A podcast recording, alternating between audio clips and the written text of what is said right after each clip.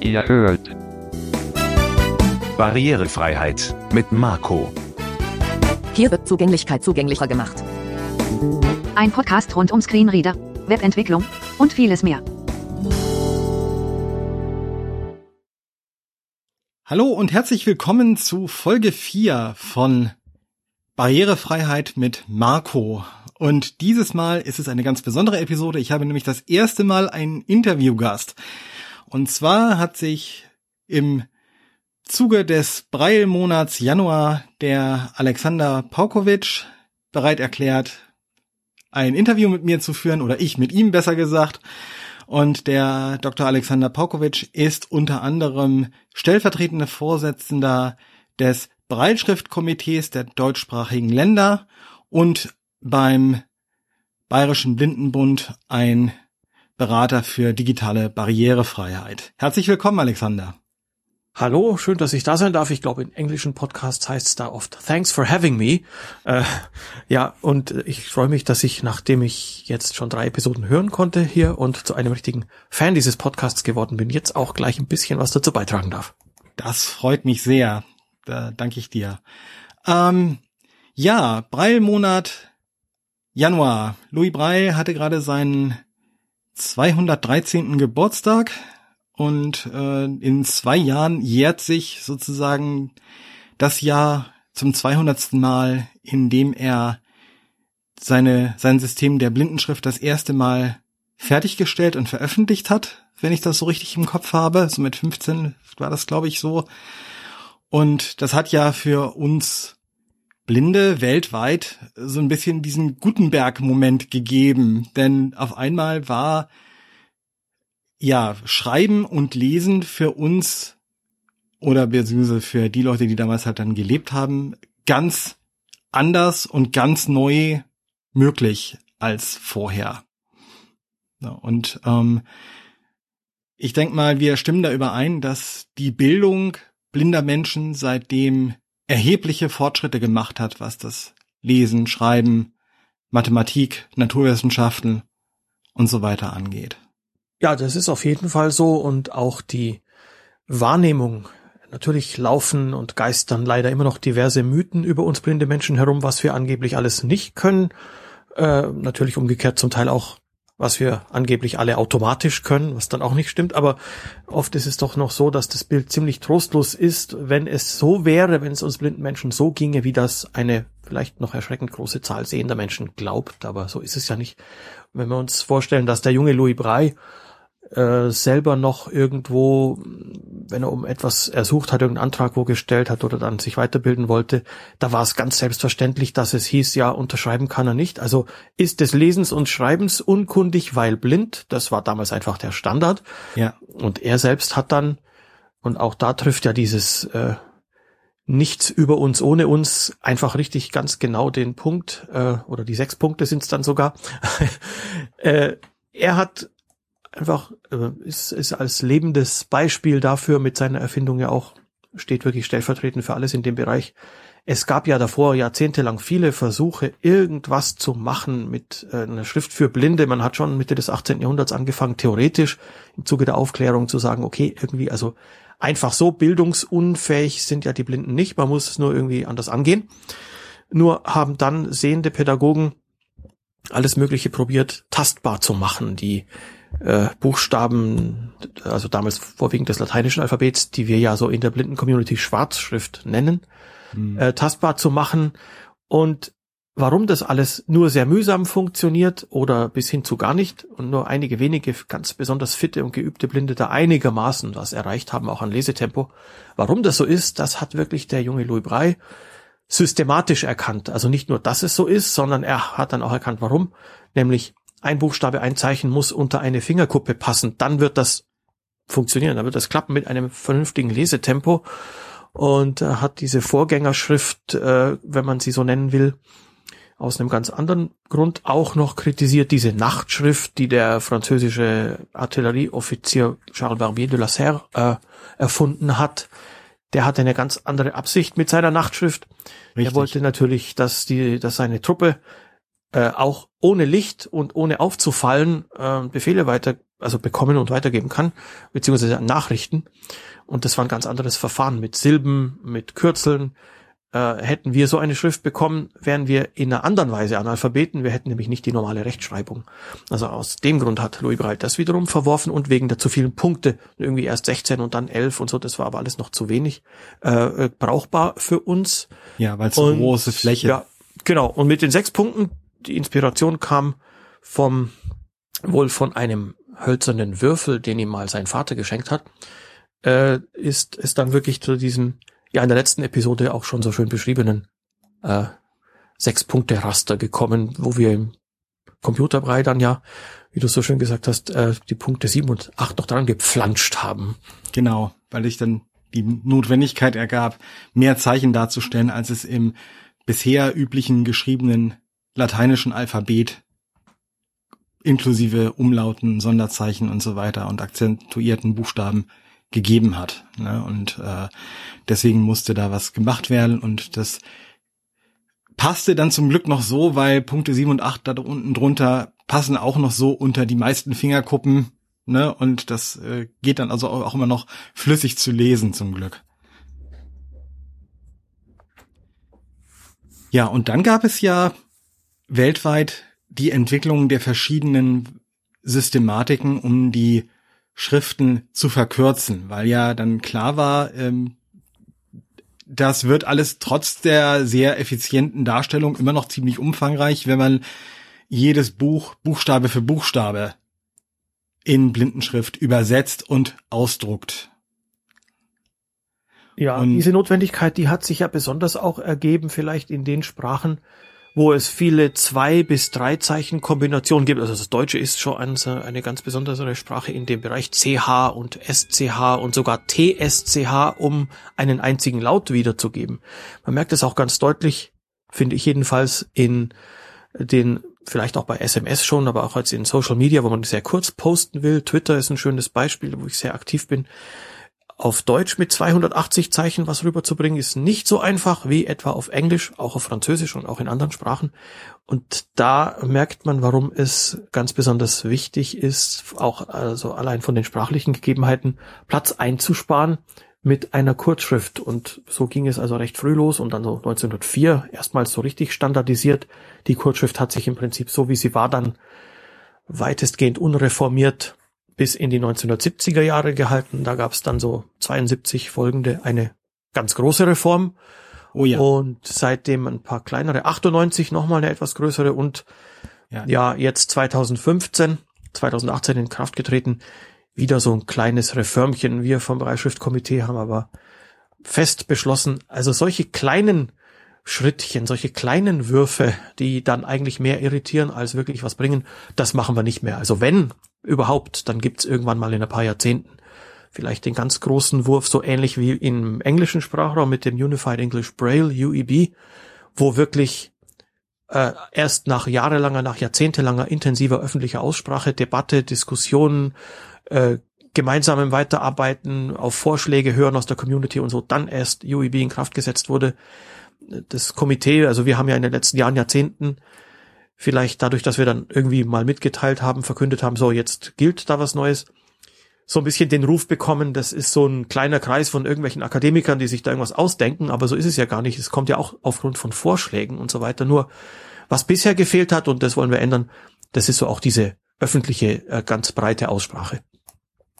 Ja, also so etwas wie, dass man über verschiedene Social-Media-Kanäle und öffentliche Artikel, Aufrufe und so weiter dann auch Leute dazu einlädt, Vorschläge einzubringen. Ich kann mir das vorstellen, dass das in den letzten Jahrzehnten halt dann immer tatsächlich über Leute gelaufen ist, wie Pädagoginnen und Pädagogen, die in der Erfahrung die blinden Kurzschrift zum Beispiel blinden Kindern beizubringen oder auch vielleicht in der Erwachsenenbildung beizubringen, die äh, Probleme gesehen haben, wie, ich hatte das vorhin im Vorgespräch angesprochen, 1984 gab es eine kleine Änderung, dass man auf einmal zum Beispiel die, ähm, die Silbe um im alleinstehend, als alleinstehendes Wort die Punkte zwei fünf nicht mehr verwenden sollte.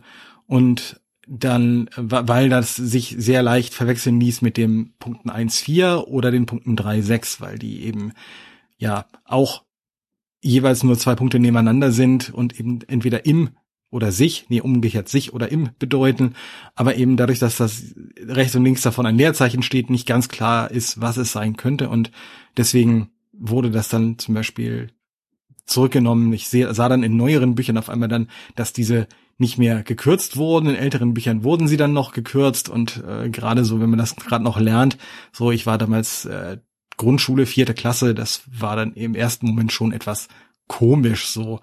Aber das ist ja alles nichts gegen den Kontrast zwischen der reformierten Kurzschrift und der alten Kurzschrift. Ich habe, glaube ich, als das erste Buch, das ich in alter Kurzschrift gelesen habe, war Emil und die Detektive von Erich Kästner. Und ich habe mich da tatsächlich gut durchge arbeitet durch das Buch, aber wo man gerade erst die Blindenkurzschrift lernte, war dann dieses alte System mit den teilweise so voneinander getrennten äh, Silben- oder Lautgruppenkürzungen und so weiter schon sehr irritierend. Aber ähm, es gab damals eben auch noch viele Bücher in der alten Kurzschrift und ich persönlich fand es dann hinterher als eine sehr große Bereicherung, dass ich eben im Grunde, weil ich das Buch lesen wollte, auch gezwungen war, diese alten Regeln mir zumindest lesend anzueignen, um das zu verstehen und so weiter.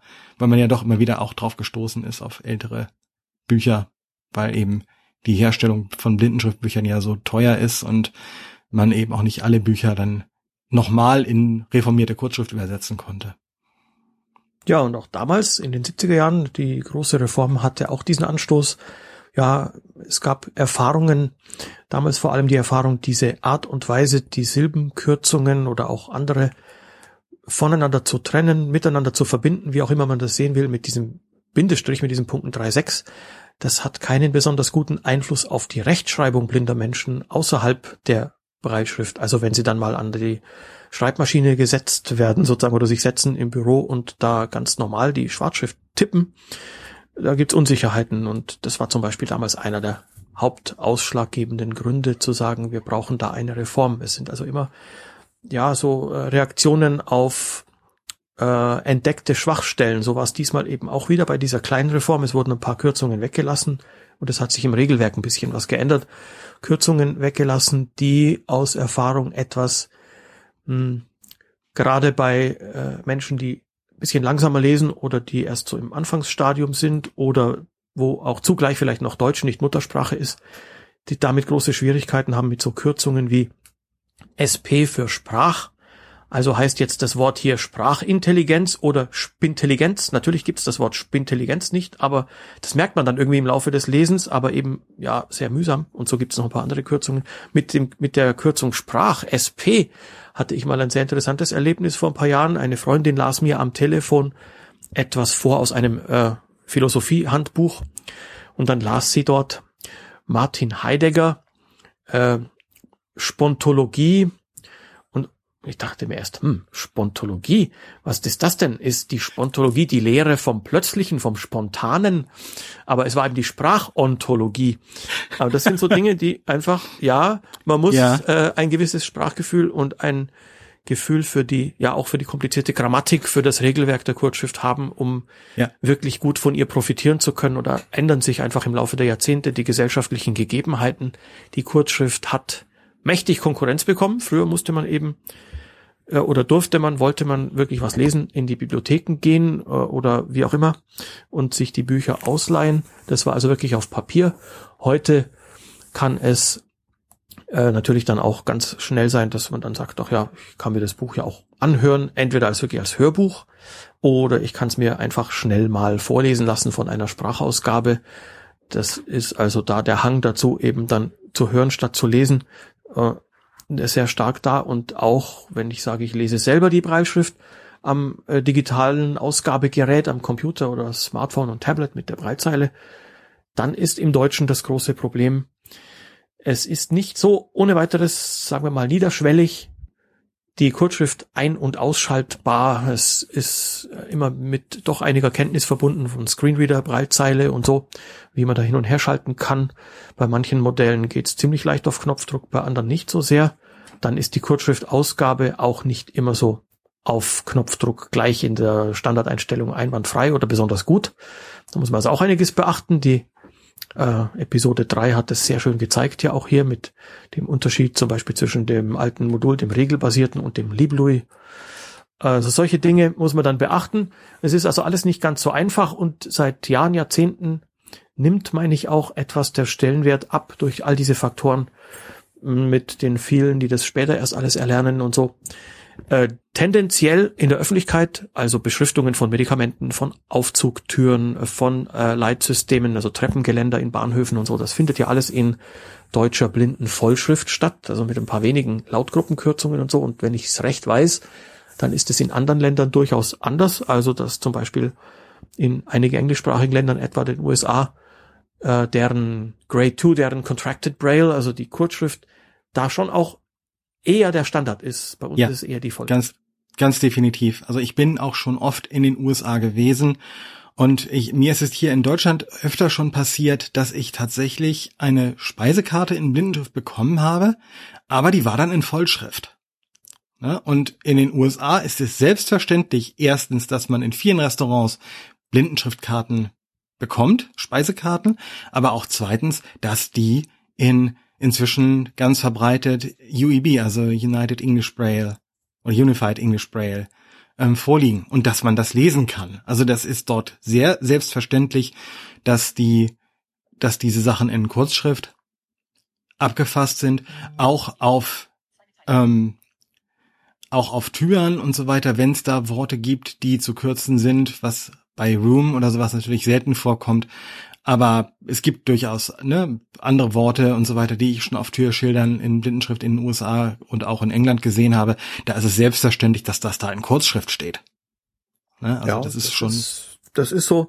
Das ist bei uns auch so, wenn wir, ich arbeite ja da beim Bayerischen Blinden- und Sehbehindertenbund in der Textservice-Abteilung, also der Abteilung, wo wir auch Texte in Brei auf Individualauftrag, auf Anfrage erstellen, wenn es sich um Speisekarten handelt, äh, um oder um andere in diesem Bereich Speisen, Getränke und so weiter, ganz oft auch für Volksfeste und für irgendwelche sonstigen Ereignisse. Da ist es in den letzten Jahren hat es ja zugenommen, dass auch vielleicht im Rahmen von irgendwelchen Wettbewerben, Inklusion und so weiter, da wollen vielleicht auch äh, Gastronomen oder so auch mal einen Preis gewinnen, äh, Punkte sammeln, wie auch immer.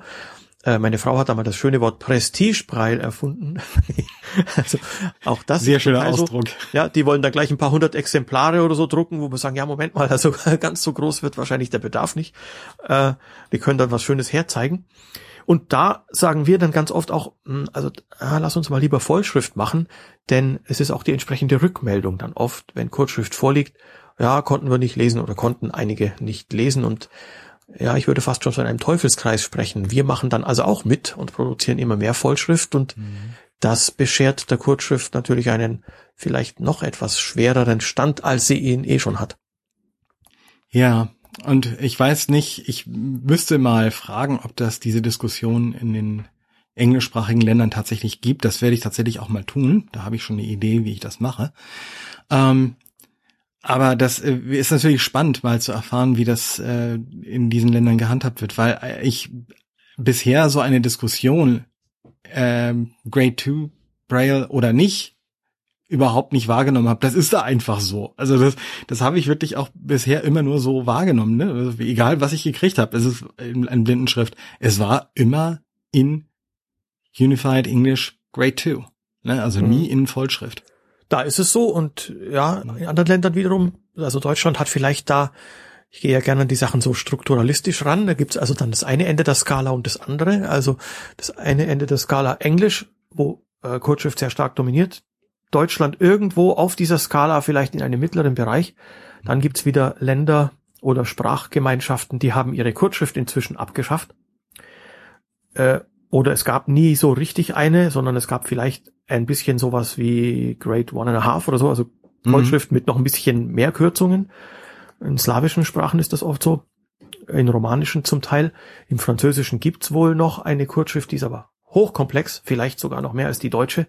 Und da ist es tatsächlich auch so im Französischen äh, sozusagen Literaturbrei, wie man auch sagt, also in dem Ja. in der normalen Textschrift, die jetzt nicht irgendwie Mathematik oder Musiknoten oder so ist, sondern normales Textbrei, dass man da auch äh, unterscheidet, je nachdem ist das jetzt ein Werk für die Allgemeinheit, dann wird's in einer einfachen Vollschrift gedruckt oder geht es da eher in Richtung Sachbuch, Lehrbuch, Fachbuch?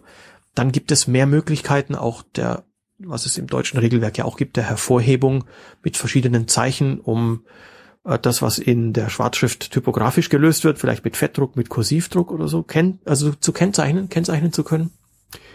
Und noch einiges mehr. Und da gibt's dann eben auch die Kurzschrift, die aber wirklich auch über ein sehr, sehr kompliziertes Regelwerk verfügt, so dass das eher nur noch sehr, ja, optional auch im französischen Sprachraum überhaupt gelernt wird.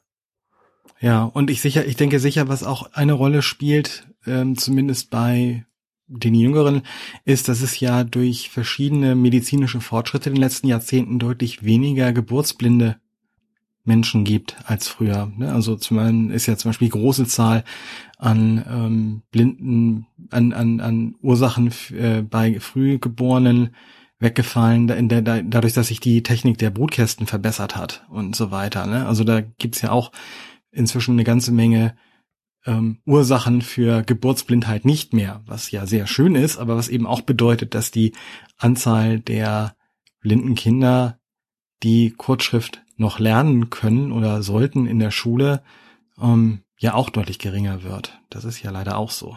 Das äh, Zumindest für die Kurzschrift leider. Ja, spielt eine ganz wichtige Rolle, dass die Anzahl der, in Anführungszeichen, einfach nur blinden Kinder und Jugendlichen abgenommen hat. Äh, Blindheit ist dann vielleicht eher Teil einer Mehrfachbehinderung.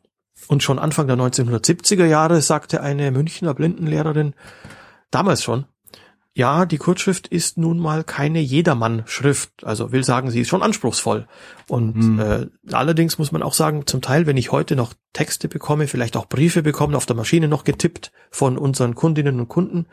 Und wenn das vielleicht eine Person ist, die heute 60, 70 Jahre alt ist, die vielleicht damals mit Mühe einen Hauptschulabschluss geschafft hat oder äh, in einem Bereich war, sagen wir mal so, Menschen mit Lernschwierigkeiten, Lernförderung, ähm, also einen Abschluss gemacht hat, nicht mal den in Anführungszeichen normalen Hauptschulabschluss, aber ein blitzsauberes Schriftbild und zum Teil auch in Kurzschrift. Und das führe ich darauf zurück, dass es eben damals ja auch gar nicht so groß die Wahl gab. Das war eben die Art und Weise, kommunizieren zu können. Heute würde so eine Person halt die Sachen in ihr Smartphone diktieren. Richtig. Ja, das stimmt. Und ähm, da, du sagtest es vorhin ja schon selber, damals gab es ja auch tatsächlich nur die Bücher als Literaturquelle und natürlich Hörbücher, aber wenn jemand tatsächlich lesen wollte, war ja auch die große Mehrheit, und das sieht man ja auch heute in den Verzeichnissen noch, wenn die Verlage ihre aktuellen Verzeichnisse rausgeben, ähm, die große Mehrheit ist natürlich in Blindenkurzschrift übersetzt, weil es einfach nochmal deutlich weniger Platz wegnimmt, wenn man es dann ausdruckt und nicht, wie heute vielerorts ja auch üblich, als äh, Braille-Datei bekommt und so. Ne? Also das, das ist ja auch, ähm, dass man früher schlicht und einfach, wie du sagtest, nicht die Wahl hatte, weil es viele Bücher eben einfach nur in Kurzschrift gab und nicht in Vollschrift. Und deswegen muss es. Ist ein Platzproblem. Äh, ja. ja, es ist auf jeden Fall ein Platzproblem, die Kurzschrift. Äh, also warum es äh, sie gab, gibt, warum sie erfunden wurde, warum sie gepflegt wird, ist ein Platzproblem. Es ist auch äh, unter Umständen, aber eben nur nach einem gewissen Übungszeitraum, ist es auch ein Vorteil.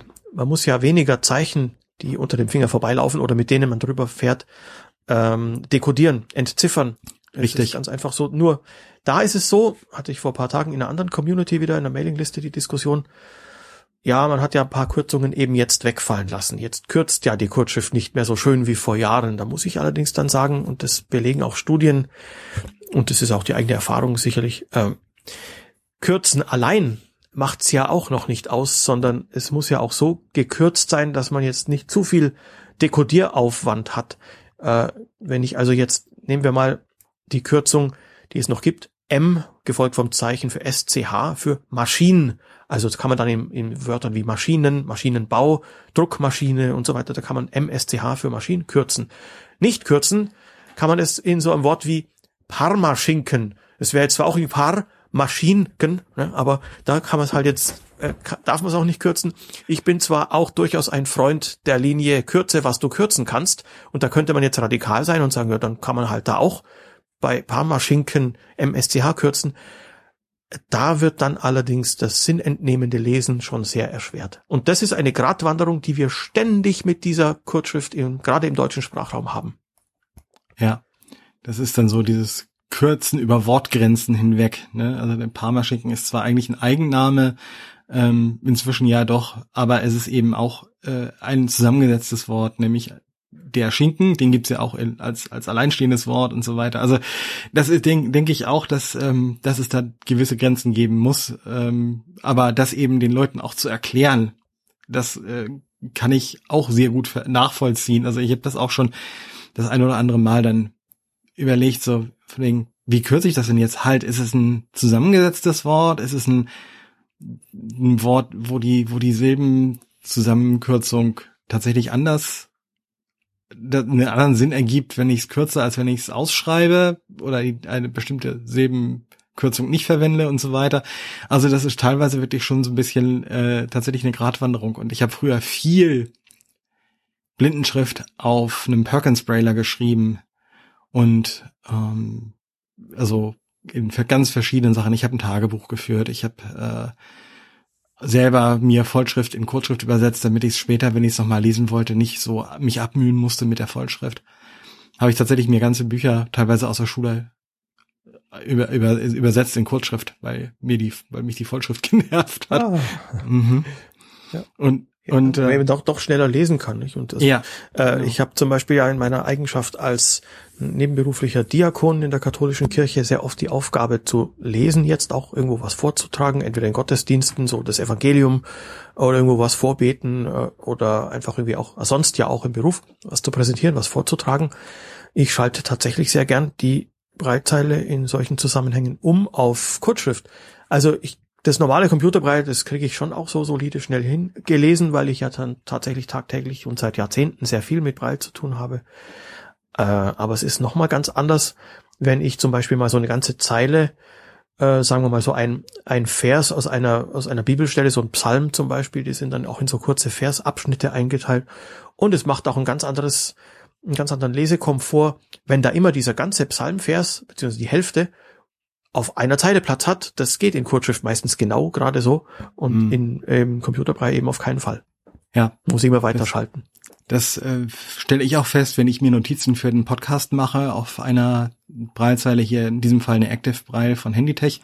Ähm, die mache ich auch in Kurzschrift damit ich eben möglichst viel Informationen auf einer Zeile habe, wenn es dann um bestimmte Stichworte geht, dass ich nicht so oft weiterschalten muss und so weiter. Also das ist tatsächlich, also auch für mich persönlich spielt die Kurzschrift immer noch eine ganz erhebliche Rolle. Und ich mache das auch häufiger, wenn ich mir E-Bücher, also EPUB oder so, äh, dann kaufe, was ich durchaus ja tue, ähm, dann übersetze ich mir die mit Hilfe von RTFC tatsächlich in Blindenkurzschrift und pack mir die Braille-Datei auf eine auf eine Braillezeile wie auf die Active Braille, um, um die dann, um das Buch dann tatsächlich in Kurzschrift lesen zu können und unabhängig vom Smartphone oder so zu sein. Das mache ich tatsächlich auch noch, weil ich dann noch ein bisschen mehr Buchfeeling habe, ohne das Papier wälzen zu müssen. Also das ähm, ist mir tatsächlich auch wichtig. Also das äh, mag für manche jetzt sehr befremdlich sein, aber ich persönlich habe da tatsächlich manchmal dann noch ein etwas größeres Lesevergnügen bei.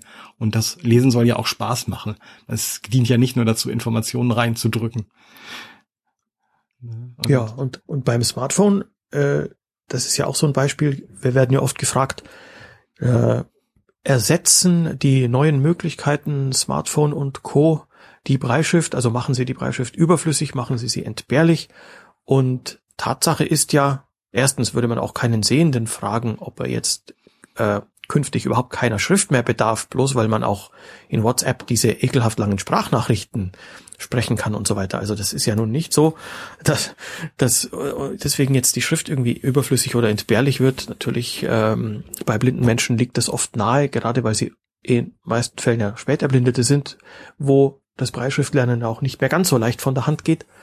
Dennoch es ist eher so in den letzten Jahren, dass jedenfalls für die, die das wollen, Smartphone und Co. ganz neue Möglichkeiten der Breitschrift bieten. Und zwar auch der Breitschrift-Eingabe, sei es auf dem äh, virtuellen, auf der virtuellen Tastatur eines Touchscreens, die man dann auch zu einer virtuellen Breiltastatur umfunktionieren kann, wo dann wirklich die sechs, also früher die sechs Tasten einer Blindenschriftschreibmaschine, die man in unterschiedlichen Kombinationen runterdrücken muss, um die Punkte zu erreichen, äh, dann tat, tatsächlich auf der auf dem Touchscreen erscheinen und man kann sie sehr, sehr schnell, sehr flink, sehr flüssig drücken, viel schneller als äh, die auf der virtuellen Querztastatur die Zeichen suchen zu müssen.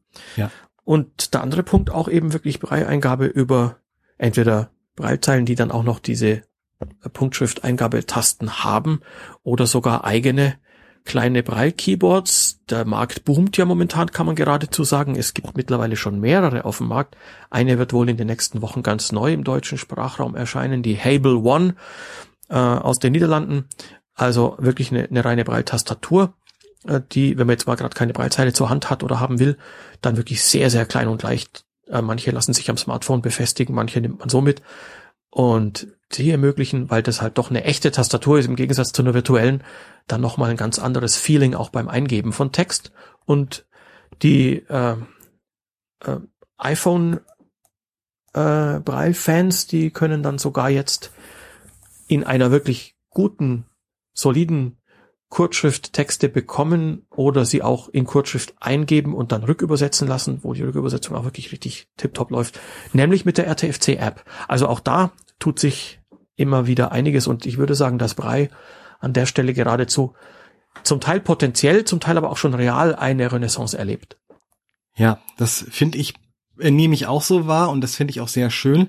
Mein Traum ist natürlich jetzt noch, dass wir sowas wie die RTFC Braille-Rückübersetzung tatsächlich auch in so Programmen wie iOS oder auch JAWS oder so integriert bekommen, damit wir tatsächlich auch eine richtige, gute deutsche Braille-Rückübersetzung bekommen. Habe ich ja in meinem letzten Podcast schon drüber geschimpft, dass das im Deutschen ja selbst bei so einer so guten Vorwärtsübersetzung wie die aktuellen Lieblouis-Versionen sie haben, die Rückübersetzung tatsächlich immer noch sehr katastrophal ist. Also ich habe das jetzt auch neulich noch mal ein bisschen getestet wieder und es ist tatsächlich immer noch, immer noch sowohl mit der zum Beispiel Systemeingabe von Apple in, im Deutschen als auch mit der Lieblouis wirklich katastrophal. Da kommen so viele Fehler und so viele werden, Dinge werden als Kürzung interpretiert, die dann in dem Moment gar nicht interpretiert werden dürfen und so weiter. Also das äh, ist immer noch sehr katastrophal und ich wünsche mir jedes Mal, Leute, redet doch einfach mit dem Wolfgang Hubert, dass ihr vielleicht das RTFC lizenzieren dürft. Das,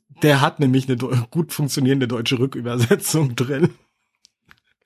Und ähm, ja, vielleicht werden wir ja irgendwann noch erhört und haben dann auch eben auch das im Deutschen wie im Englischen. Ich war, ich bin immer sehr neidisch, wenn ich englische Freunde und äh, Kollegen und so weiter sehe, die dann mit UEB eingeben und super schnell sind und wir müssen uns dann, um nicht so viel nachkorrigieren zu müssen, immer mit der Vollschrift abmühen. Und für mich, der ich tatsächlich Kurzschrift in den Fingern habe, wenn ich Braille schreibe, äh, ist Vollschrift tatsächlich ein Abmühen.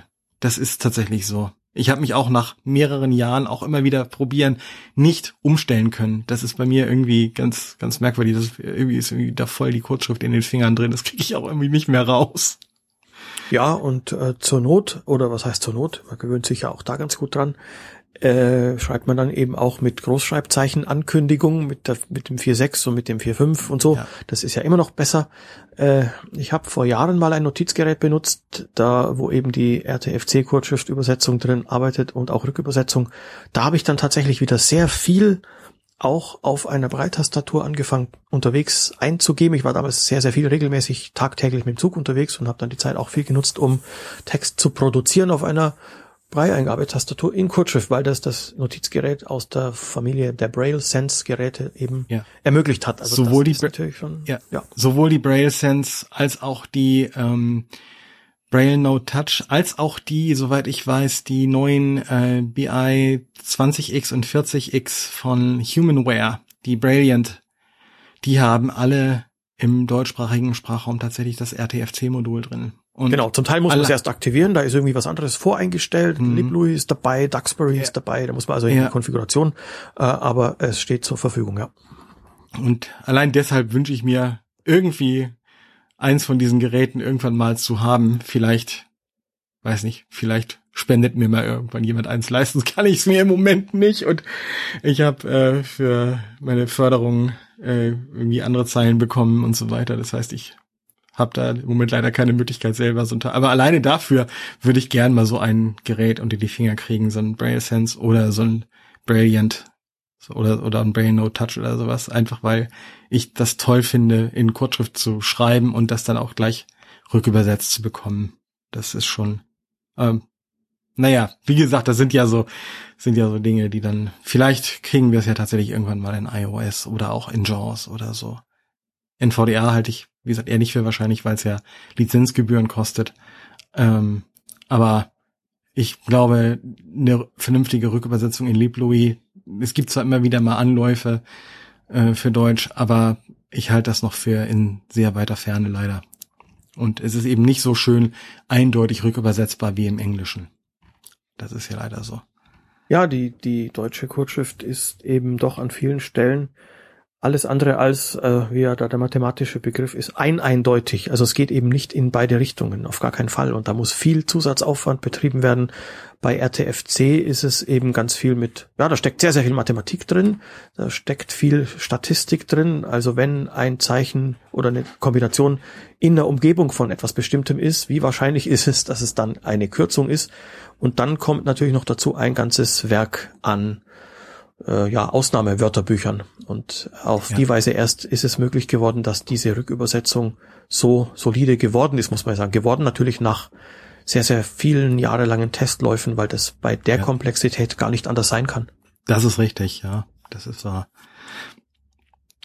Du sprachst gerade jetzt schon ein schönes Thema an, etwas, das ich mir in den letzten Tagen noch etwas angeschaut habe. Einfach aus Interesse, weil es bei mir selber in der Mittelstufe fürchterlich schief gegangen ist, nämlich Mathematikbildung. Und da gibt es ja auch eine Systematik in der deutschen Breilschrift, nämlich die Mathematikschrift, die ja im Grunde ein bisschen separat, natürlich mit Berücksichtigung der Regeln der jeweiligen aktuellen Breil-Kurzschrift ähm, Systematik, aber eben doch separat äh, auch immer weiterentwickelt wird. Ich habe auf der Seite der Breitschriftkommission, Entschuldigung, des Breitschriftkomitees ähm, gesehen, dass da ähm, 2015 die letzte große Änderung kam und 2021 noch eine Korrektur irgendwie äh, veröffentlicht worden ist. Welchen Stellenwert hat nach deiner Erfahrung oder nach dem, was du hörst, heute Mathematikschrift noch in der Bildung, in der Schule und wie weit ist das inzwischen alles durch ähm, LaTeX und ähnliche Sachen in die im Digitalen abgelöst worden. Was ist da deine Einschätzung? Ja, meine Vermutung nach dem, was ich so höre, ist tatsächlich, dass die Mathematikschrift, also die, die auch wirklich gut auf Papier sich schreiben und lesen lässt, sechs Punkt Mathematikschrift, hm, mittlerweile so ein Dasein führt. Ja, sie wird gelehrt an den entsprechenden äh, spezialisierten, also fördernden Einrichtungen also an den klassischen Blinden- und Sehbehindertenschulen, soweit es sie noch gibt, was ja nun eher momentan auch politisch, auch aus bestimmten Gruppen, auch aus der Selbsthilfe, äh, jetzt eher so politisch nicht mehr so ganz gewollt ist. Man spricht da zwar viel von der Wahlfreiheit, dass sich Eltern und oder für ihre Kinder entscheiden können. Äh, mit dem blinden Kind also wird das ist da ist der ideale Lernort die fördernde Einrichtung, die Blinden- und Sehbehindertenschule, oder es wird wie man so schön sagt, inklusiv beschult. Äh, die Praxis schaut dann halt oft so aus, dass inklusive Beschulung vielleicht aus verschiedenen sozialen Gründen richtig gut ist, aber viele Probleme auch an der Stelle mit sich bringt und erst recht bringt sie viele Probleme mit sich bei den ganzen Skills, bei den Fähigkeiten, die eigentlich unterrichtet werden müssten, eben zum Beispiel auch Brei. Und da ist gerade der Bereich Mathematik halt so ähm, ein Spezialgebiet, wo es schnell so kompliziert und komplex wird, dass man dann lieber sehr früh anfängt, ganz auf, ja, LaTeX ist es eigentlich nicht mal so richtig, sondern auf dieses sonderpädagogische LaTeX-Derivat zu setzen. Das ist ja eigentlich aus dem Tech, aus dem LaTeX entnommen. Äh, das bisschen, was man für die Mathematik in der Schulpraxis braucht. Am Gymnasium dann zum Beispiel natürlich ist es noch etwas mehr als jetzt so zum Beispiel im Mittelschul-, im Realschulbereich. Äh, aber immerhin doch, also das ist an, an LaTeX angelehnt, ihm entnommen oder daraus etwas angepasst. Äh, aufgrund natürlich des schönen Vorteils, das kann man dann auch gut am PC schreiben, in ein Word-Dokument rein oder sonst irgendwo hin. Und mit geeigneter Software wäre es auch möglich. Das wird vielleicht gar nicht so viel genutzt. Daraus dann für die sehenden Lehrkräfte einen Ausdruck zu machen, wo zum Beispiel dann die Bruchterme, die ja in LaTeX natürlich sehr, sehr kompliziert auch ausschauen, mit den in geschweiften Klammern stehenden Zähler und Nenner äh, Dingen hier so mit der Syntax muss man dann immer mit, mit äh, sehr sauber arbeiten, dass da etwas mhm. beginnt und wieder endet, also so wie man das auch von XML-Varianten und Derivaten kennt. Und wenn das entsprechend alles sauber gemacht ist, könnte man mit einem entsprechenden Stück Software daraus einen sauberen Druck in der in der Schwarzschrift üblichen Mathematik Schreibweise bekommen. Das war vielleicht mit ein Anstoß damals in der Pädagogik zu sagen, nehmen wir doch das, damit es also uns sehenden Pädagogen leichter fällt. Aber das ähm, wird gar nicht so viel genutzt, weil es eben kein sauberes LaTeX ist, weil nicht sehr oft sauberes LaTeX da auch eingegeben wird, sondern nur so eine Variante davon, eine abgespeckte. Und da kommen dann die Compiler auch nicht so klar damit oder die äh, Interpreten. Die ähm, Anschaulichkeit oder die gute Lesbarkeit hat da natürlich auch ihre Grenzen bei diesem LaTeX. Denn es werden zum Teil schon sehr lange mehrzeilige Ausdrücke auf die Weise erzeugt. Da hätte man wahrscheinlich mit einer sauberen Sechspunkt-Mathematik es auch leichter. Im deutschen Sprachraum ist noch nicht so verbreitet die Möglichkeit, die uns die bessere Unterstützung von MathML jetzt auch in JAWS äh, bereitstellt. Das setzt sich, glaube ich, erst ganz allmählich durch, dass man zum Beispiel in geeigneten äh, Anwendungen in, in, auch in, mit dem Mathematik-Editor von Word oder so arbeitet, das ist hier eigentlich noch gar nicht verbreitet, sondern wir sind da noch ganz bei dieser LaTeX-Variante. Ja, das ist auch das, ähm, was ich so festgestellt habe, während wenn man jetzt sich jetzt das Englische, den englischen Sprachraum anguckt, da gibt es ja sogar zwei Standards. Da gibt es einmal das UEB Math, das allerdings unter den vielen älteren und äh, ernstzunehmenden Mathematikerinnen, Mathematikern gar nicht so angesehen ist, weil es wohl relativ langatmig und ähm, sehr ausführlich in der Darstellung ist und dementsprechend auch auf Breitzeilen schnell zu Umschalt Notwendigkeiten führt, die, äh, die viel verbreitetere Mathematikschrift, die auch in vielen Staaten der USA und Kanada und Großbritannien und so weiter immer noch gelehrt wird, ist der sogenannte Nemeth Code. Das ist also dieser ähm, sehr kompakte Sechs-Punkt-Braille Code, der seit den 1950er Jahren von einem Mathematiker namens, ich weiß gar nicht, Nemeth, hieß er mit Vornamen, wie er mit Nachnamen hieß, weiß ich jetzt gar nicht mehr. Ich glaube, ähm, das ist der Nachname. Das ist ein. Ist, ist das der Nachname? Ja. Ungarisch, äh, ursprünglich ungarisch-stämmiger. Ähm, ah. Und jedenfalls die Vorfahren Mathematiker und dieser Nemeth Code, der steckt ja auch zum Beispiel in den äh, in, in zum Beispiel in VoiceOver drin, dem Screenreader für mobile Apple-Geräte. Also so verbreitet ist er. Daran sieht man, dass das tatsächlich einen hohen Stellenwert hat. Ja, und ja, gibt es zum Beispiel im, in JAWS, wenn man sich ein englisches Sprachprofil einstellt, das werde ich demnächst auch mal demonstrieren, und äh, LibLouis verwendet äh, als Kurzschriftübersetzung, kann man aus Word heraus den sogenannten JAWS Math Editor aufrufen in Nemeth Code eine Formel eingeben, also auch richtig komplexen Kram, äh, und sagt dann einfach exportieren oder akzeptieren und der fügt das in Word als tatsächlichen Word MathML übersetztes ähm, Formeldingens ein, das dann auch grafisch gleich richtig dargestellt wird. Und dann kann man es hinterher auch mit dem, mit der,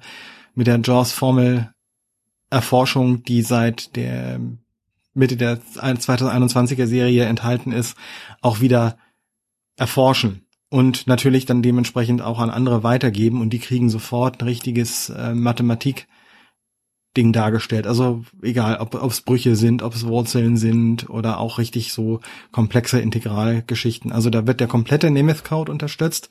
Aber man muss eben tatsächlich dafür vorübergehend eine englische Kurzschrift aktivieren. Mit der deutschen Kurzschrift funktioniert es nicht, weil im Deutschen der Nemeth Code halt nicht verwendet wird. Und das ist dann auch transportabel. Das kann man dann auch eben, wie, wie du sagtest, auf einem iOS-Gerät aufrufen und dann sich tatsächlich auf der Breitzeile auch anschauen und VoiceOver kann damit dann Form, mit der Formel auch was anfangen.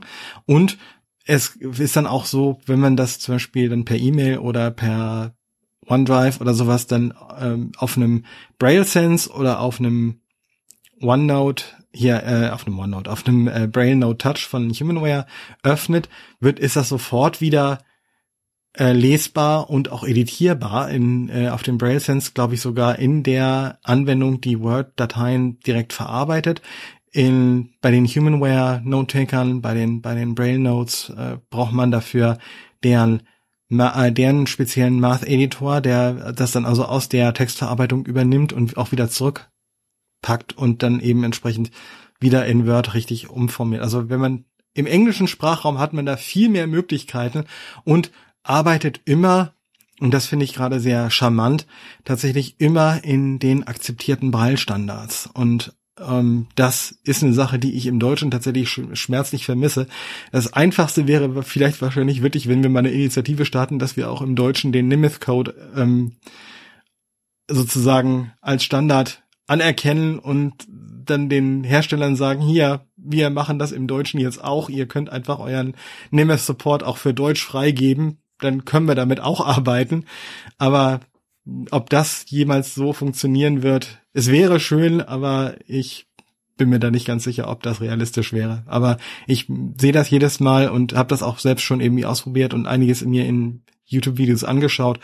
Und da ist es wirklich schön, diese wirklich tollen Übergänge zwischen den PCs und den Note-Takern und so weiter, gerade wenn man dann mit Word arbeitet, das ist wirklich inklusives Arbeiten. Das macht sehr viel Spaß, weil das natürlich dann auch sofort für Sehbehinderte wieder in der zweidimensionalen, zweidimensionalen Darstellung vorhanden ist und entsprechend und eben auch für Sehende sofort die Formel als solche, als grafische Darstellung sichtbar ist. Ja, und das Schöne ist, dass äh, an der Stelle auch einfach jede Person so dass das, das ihre bekommt und äh, es nicht notwendig ist, zum Beispiel auch was für Sehende ja oft auch so eine große Hürde darstellt, verständlicherweise, dass die sich dann irgendwie modsmäßig einarbeiten müssten, eben in dieses LaTeX-Derivat oder gar in die Sechs-Punkt-Mathematikschrift oder in sonst irgendwas, sondern da arbeiten einfach alle mit den ihnen zur Verfügung stehenden Techniken, müssen bloß voneinander Bescheid wissen, also ein bisschen ein paar Basics, wie stellst du das dir ein, wie kriegst du es hin? Äh, und wie sind die Schnittstellen also sozusagen, dass man also da sich auf ein Protokoll einigt, ja, wie man miteinander kommunizieren kann und dann, dann läuft das eben.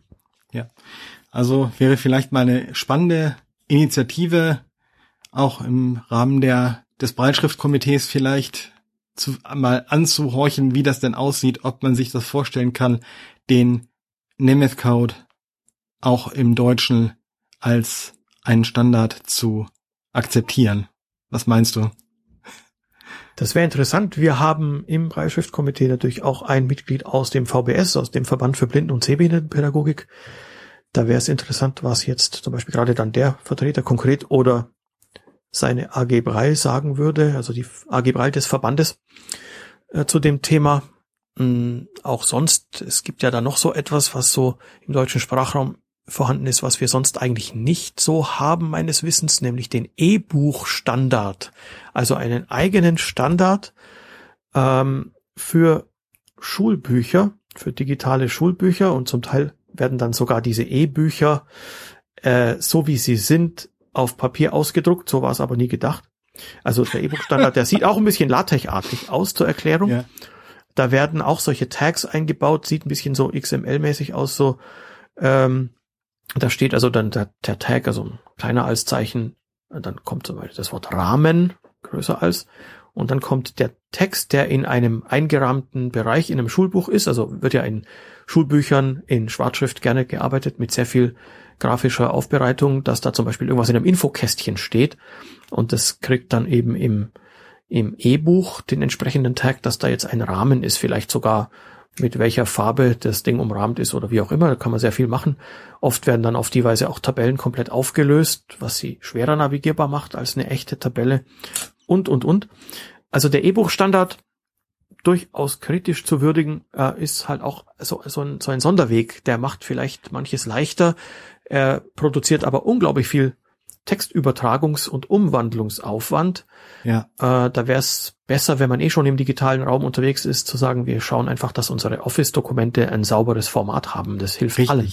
Gerade zum Beispiel bei Tabellen. Ich habe das tatsächlich in einem äh, Beispiel äh, Unterrichtsmaterial, das mir mal zur Verfügung gestellt worden ist, das eben diesem E-Buch-Standard entspricht, habe ich das tatsächlich gesehen. Da stand oberhalb einer vernünftig ausgezeichneten Tabelle, sogar mit Spalten und äh, Reihenüberschriften, stand dann der öffnende Tabelle oder Table oder Tabelle Ta Tag und unten drunter unter der tatsächlich richtig schön formatierten Tabelle stand dann das Ende Tag für die Tabelle.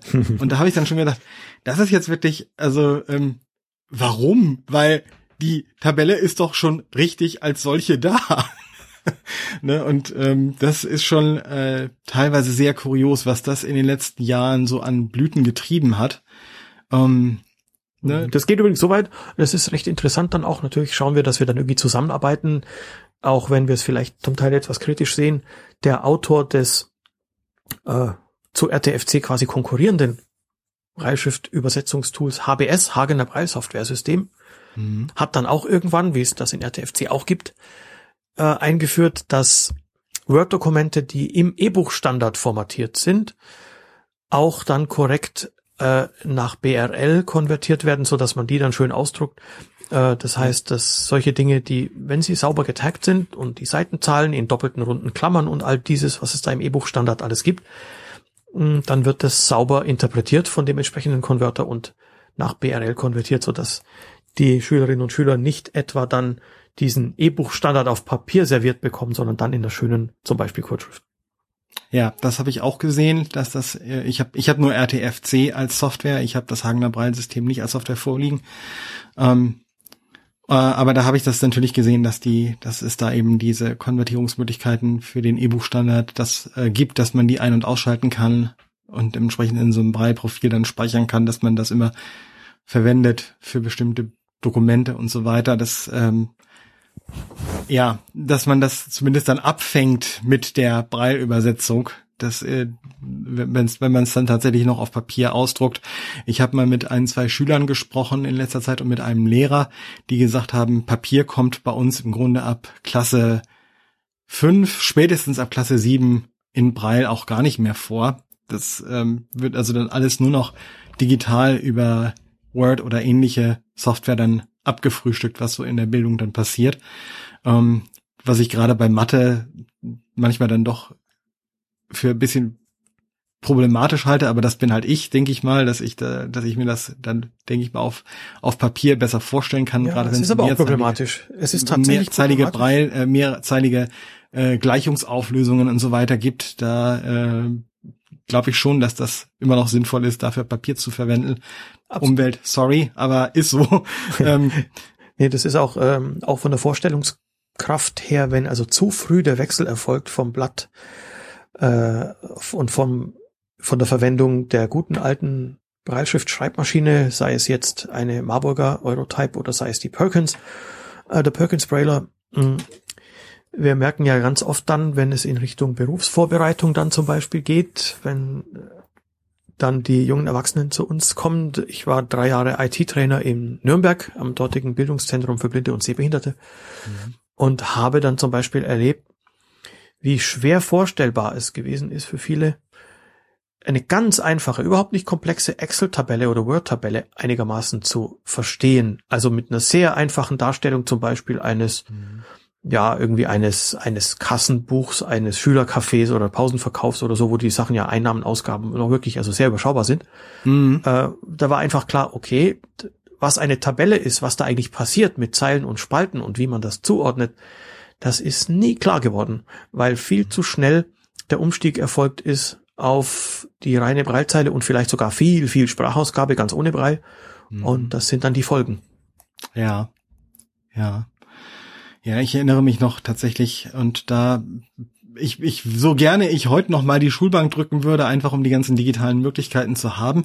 Ähm, so froh bin ich auch drüber, dass ich tatsächlich das noch gelernt habe. Das hat mir später immer wieder unglaublich geholfen. Ich habe selbst solche Tabellen in Blindenschrift mit einer Perkins gestaltet und ge gezeichnet. Wir haben sogar in der Schule irgendwann mal als Klassenprojekt uns einen Jahreskalender erstellt fürs kommende Jahr. Da haben wir tatsächlich dann angefangen, äh, für jeden Monat ein Blatt Papier zu machen und dann richtig so mit äh, jede, jede Woche abgetrennt, äh, sozusagen durch eine Zeile mit Vollzeichen und so weiter, dass man die immer, dass man sich immer gut orientieren konnte und die Tage innerhalb einer Woche immer noch durch andere, dass man richtig so ein Gittermuster bekam auf dem Papier und so weiter. Ich habe den Kalender leider nicht mehr.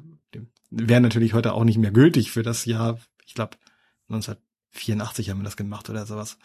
Ähm, aber das ist tatsächlich so, da hat habe ich mir dann tatsächlich auch endlich das erste Mal richtig vorstellen können, wie denn für Sehende so ein Kalender eigentlich aussieht. Und das ist gerade in der Kommunikation mit Sehenden, aber auch für die eigene Vorstellungskraft später viel ja, viel hilfreicher. Also wenn ich heute im Web auf irgendwelche Kalender stoße, weiß ich, okay, die sind in der Regel tatsächlich auch so tabellarisch angeordnet, dass man sieht, wo eine Woche verläuft, wo eine, der Monat anfängt und aufhört und sowas. Also das, ähm, und das einfach auch mal in Papierform unter den Fingern gehabt zu haben. Das hat mir im Lauf des Lebens sehr geholfen. Und da kann ich mir sehr gut vorstellen, dass das, wenn das zu früh tatsächlich wegfällt, dass das vielen bei der Vorstellungskraft später richtig im Weg stehen kann. Ja. Mhm. Und ja, in deinem Fall ja sogar, es ist nicht nur unter Papier, äh, unterm Finger gehabt zu haben auf Papier, sondern es sogar selber mal produziert zu haben, ja. auch was so schriftliche Rechenverfahren und was es da so alles gibt, wo man natürlich heute sagen könnte, ja, man gibt halt diese ganzen Aufgaben ein in seinen vielleicht sogar grafikfähigen Rechner oder in Tabellenkalkulationen, ja, das ist ja alles schön und gut.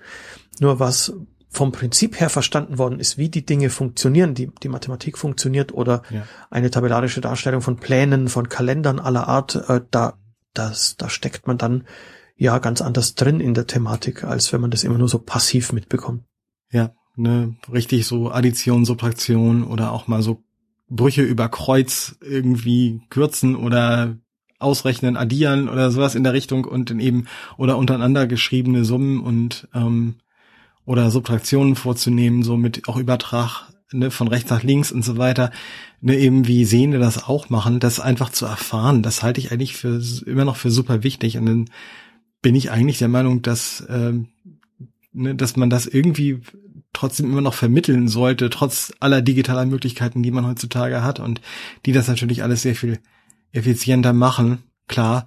Aber ähm, ich habe tatsächlich festgestellt, selbst, gerade solche Basics helfen einem später in Bereichen, wo man es am Anfang gar nicht für möglich gehalten hat. Also siehe jetzt so, so Kalender im Web, die häufig ja nicht mal richtig zugänglich sind, sondern wo man sich dann noch selber durch diese Tabellen durchhangeln muss, weil sie keine vernünftige Tastaturbedienung haben, weil es ja immer noch viele sind, die es nicht haben, aber man kommt ohne Kalender dann ja auch nicht weiter. Ne, und so weiter. Also das ist äh, ja. Ich komme jetzt zwar gerade so ein bisschen vor wie alter Mann erzählt von früher, aber äh, irgendwie, weiß nicht, das, das gibt einfach so ein paar Basics. Ich meine, auch, auch, auch sehende Kinder lernen ja noch auf Papier und so weiter lesen und schreiben. Die machen ja auch nicht alles von Anfang an mit dem Computer, glaube ich. So wie ich das mitkriege. Und insofern, das sollte auch für, für Blinde gelten. Ja. Gibt's von deiner Seite aus noch Dinge, die dir zum Thema Braille, digital, analog einfallen, die du noch ansprechen möchtest? Ja, was noch so ein Thema vielleicht ist, äh, digitale Kommunikation in Brei. Es gab vor ein paar Jahren mal, aber ich bin mir jetzt gar nicht sicher, ob es die überhaupt noch zu kaufen gibt oder wie das ist. Gab es mal eine Smartwatch, die Dotwatch war das, ja tatsächlich mit vier Braillezellen, äh, sechs Punkt. Und die konnte nicht nur die Uhr anzeigen in Form von äh, zweistellige Stunde und zweistellige Minute oder wahlweise dann auch mal im Sekundentakt so die Zeit, sondern die konnte auch Kurzmitteilungen vom Smartphone dann wiedergeben. Da musste man halt immer so weiterschalten oder Autoscroll, äh, ging da immer so vier Zeichen. Ähm, Wecker, Timer und all diese schönen Geschichten natürlich auch. Also es ist tatsächlich so, mh, mm, da tut sich immer wieder was und die, mhm. diese digitalen Möglichkeiten, die ja, sie ersetzen oder verdrängen die Breitschrift im Idealfall nicht, auch wenn es leider dann oft so läuft, sondern sie sind wirklich eine Möglichkeit, das Brei im Alltag bleibt und immer neue Anwendungen findet. Und ich weiß noch, weil wir vorhin haben wir es schon kurz angesprochen, ich weiß noch, als ich das erste Mal eine Medikamentenpackung in der Hand hielt, auf der tatsächlich was in Braille stand. Ich glaube, die allererste, die ich gesehen habe, war tatsächlich in den USA. Da brauchte ich dann irgendwann mal ein Medikament, weil ich mir, es ist selten passiert, aber manchmal bin ich dann auch in den USA krank geworden. Ähm, und dann hatte ich tatsächlich ein äh, Medikament in der Hand mit einer Packung, auf der in Braille drauf stand, was drin war. Und dann paar Jahre später habe ich das das erste Mal in der Apotheke in die Hand bekommen ähm, und hatte auf einmal dann auch dort ein Medikament, das in Braille mir sagte, was drin steckte. Also das fand ich dann schon ganz großartig, weil ich auch festgestellt habe über die Jahre, wo man dann tatsächlich auch mal mehr Medikamente braucht. Ich kann mir Medikamentennamen nicht merken, wenn ich sie nicht einmal in Braille unterm Finger gehabt habe. Das ist ganz merkwürdig. Also ich kann mir tatsächlich solche Namen nicht merken, die Schreibweisen nicht, aber auch die Namen selber nicht, wenn ich nicht, wenn ich sie nicht geschrieben unterm Finger gehabt habe. Das ist äh, ganz merkwürdig. Das ist mir aber auch in dem Moment erst richtig klar geworden, als ich das dann auf einmal konnte wieder, weil da eben drauf stand, was drin war. Und dann so, ja, auf einmal hatte ich mit dem Merken des Namens des Medikaments kein Problem, während das die ganzen Jahre vorher immer echt ein Problem gewesen ist. Also, Mhm. Also sehr lesen, spannend. lesen und vorgelesen kriegen, das sind halt doch so, so zwei verschiedene Sachen, werden verschiedene, ja, verschiedene, wie auch immer, Hirnregionen oder so angesprochen, ja. Das ist Mhm. ganz bestimmt so und ja, dass das eben, dass das drauf ist auf Braille, da gibt's dann immer so die Gegenargumentierer, die sagen, ja, aber wie viel Prozent der Blinden beherrschen Braille? Klar, es sind vielleicht nur um die 15 aus bekannten Gründen, äh, aber es ist ja auch ein, es ist, es öffnet ja auch die Augen ganz vieler, die sagen, ah ja, da gibt's ja dann auch noch den Personenkreis, der braucht an der Stelle vielleicht mal Braille, woanders braucht er was anderes. Also, dass da einfach auf die Weise auch nochmal die Öffentlichkeit sensibilisiert wird. Das wäre dann nicht äh, Prestigebrei, sondern in dem Fall wäre es dann irgendwie Awareness Raising Braille oder so. Also Mhm. auch das, wenn es vielleicht nicht ganz so vielen äh, dann konkret hilft, aber es hilft insgesamt dann doch der Community ganz wesentlich und vielleicht wäre es auch noch möglich, das ist jetzt im deutschen Sprachraum noch nicht so oft, dass halt auch auf anderen Dingen so ganz selbstverständlich Braille mit draufkommt. Im Bereich Lebensmittel, da ist mir vor paar Jahren mal in Italien so ein löslicher Gerstenkaffee, ein Orzo Solubile, äh, in die Hände gekommen. Da war auf dieser Packung tatsächlich das Ganze auch schön in Braille beschriftet. Cool. Das gefällt mir. Ja, das dürfte auch öfter vorkommen. Das finde ich durchaus sinnvoll. Das ist ja, Ja. hier noch heutzutage eine Besonderheit. Also da, wenn es dann in Richtung Advent, Weihnachten geht, da gibt's dann in vielen Verbandsmedien Werbung. Da gibt's dann mal zwei, drei der vielen Adventskalender, die haben auch Breilbeschriftung.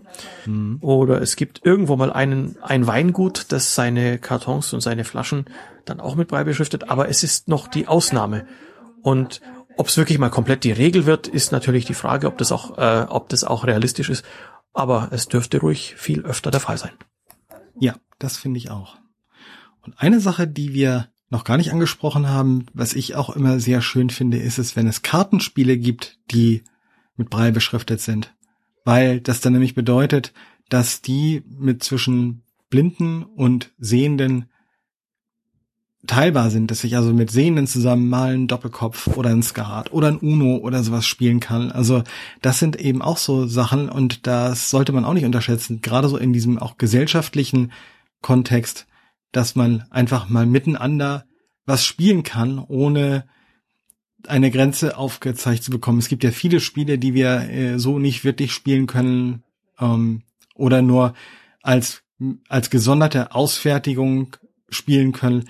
Aber eben gerade im Bereich von Kartenspielen ist es ja häufig so, dass die Karten genauso groß sind wie Karten ohne Brei, aber eben dann durch die Einprägung von Abkürz Abkürzungen, was die Karte ist, tatsächlich ähm, uns eine Teilhabe ermöglichen, die überhaupt nicht zu unterschätzen ist. Also ich wüsste nicht, was ich in ganz vielen Situationen getan hätte, wenn ich nicht mit Freunden äh, mal ordentlich äh, einen schönen Abend zum Spielen hätte verbringen können. Also da finde ich auch, dass Brei immer noch und immer wieder zu können und das äh, auch zu beherrschen sehr wichtig ist.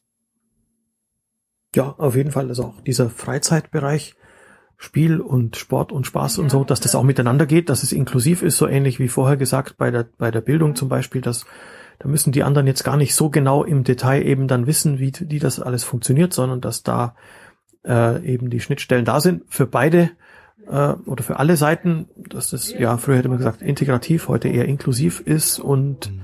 ja, dass einfach dann alle ihre Werkzeuge zur Verfügung gestellt bekommen. Ja. Alexander, ich danke dir sehr für dieses Interview.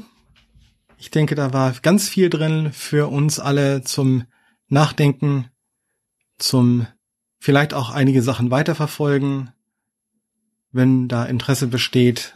Um, da können wir dann ja auch nochmal in Verbindung bleiben. Stichwort vereinfachte Mathematikschrift vielleicht und so weiter. Das würde mich persönlich sehr interessieren. Und ähm, ich denke, es hat mal einen sehr guten Überblick und einen sehr guten Einblick gegeben, was es so im Braille-Bereich alles gibt, wo auch Probleme liegen und wie man die vielleicht auch lösen kann und dass eben Braille längst nicht so tot ist, wie manche es sehen oder ihm nachsagen. Ich danke dir sehr für das Interview. Ja, ich bedanke mich herzlich. Ich bedanke mich herzlich auch bei einer Dame, deren Name im letzten Episode schon genannt wurde. Das ist Sandra Pilz. Die hat ja, wenn ich das richtig weiß, auch da jetzt sozusagen den Kontakt ja nicht gerade vermittelt oder hergestellt, denn wir sind bereits in Verbindung, aber so den, den, den Anstoß gegeben zu sagen, ja, der könnte doch als Interviewpartner in Frage kommen. Ich durfte bei Sandra Pilz vor paar Wochen auch mal Referent sein in einem Seminar, also im universitären Kontext. Und ja, freut mich immer wieder sehr, wenn wir gemeinsam ja nicht Werbung machen können, würde ich jetzt gar nicht so sagen, sondern wirklich die Öffentlichkeit ja darauf immer wieder mal hinweisen, sensibilisieren können. Die Breitschrift ist eben überhaupt nicht tot. Vor zehn Jahren sagte Thomas Kalisch von, vom Deutschen Zentrum für barrierefreies Lesen in Leipzig, der sagte, ja, so genau genommen ist die Breitschrift eigentlich total sexy. Das stimmt. Dem ist nichts hinzuzufügen. in dem Sinne sagen wir für heute auf Wiedersehen und hören uns dann demnächst wieder bei der nächsten Folge Barrierefreiheit für Marco. Tschüss!